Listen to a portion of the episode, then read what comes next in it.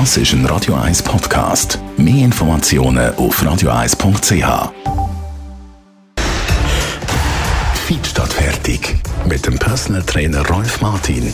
Nur auf Radio 1. Rolf Martin, wir wollen unsere Badhosenfigur bringen bis im Sommer. Darum schauen wir jetzt mal ein Körperteil nach dem anderen an. Angefangen jetzt mal mit dem Schulterblatt. Was hat das eigentlich für eine Funktion? Tja, Schulterblatt, das kommt eigentlich bei allen Säugetieren vor.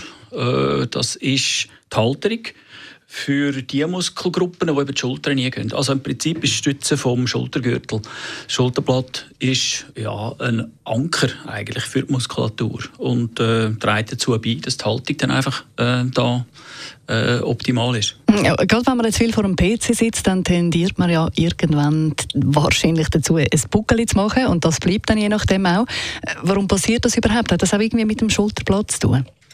Äh, mit der Muskulatur eher, dass die Muskulatur schwach ist und äh, weil wir vorher nie gehen, äh, vielleicht im Büro acht Stunden pro Tag, die Heide nochmal, dass dann hindurch die Muskulatur schwach wird, sich verlängert und vorne verkürzt sie sich. Und durch das ist natürlich dann die Haltung, vor allem aufs Alter her, dann nicht mehr so optimal. Darum ist es wichtig, dass man stärkt. Am besten aber nicht mit Liegestützen, sagst du, weil das verschärft das Problem eher. Wie kann man das dann trainieren, damit ich eben eher eine gerade Haltung habe, wenn ich jetzt merke, ich fange langsam an, ein Buckel machen? Das ist Zugkraftmuskulatur, also Zugübungen von oben ab oder von vorne nach hinten.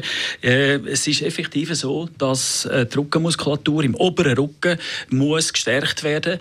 Ähm, man sollte sich einfach bewusst sein, dass die Schulterblätter sich fast mit berühren, so weit hinterher ziehen, dass dann die Haltung auch besser wird. Also Schulter hinterher ziehen, da ist Muskulatur zuständig, die eben mit dem Schulterblatt verbunden ist gibt dort zum Beispiel Trapeziusmuskulatur, die dort drüber geht.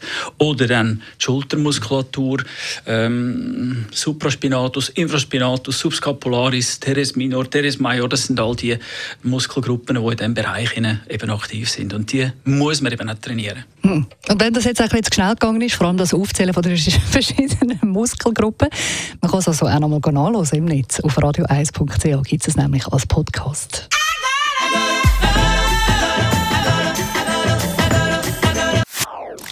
Das ist ein Radio 1 Podcast. Mehr Informationen auf radio1.ch.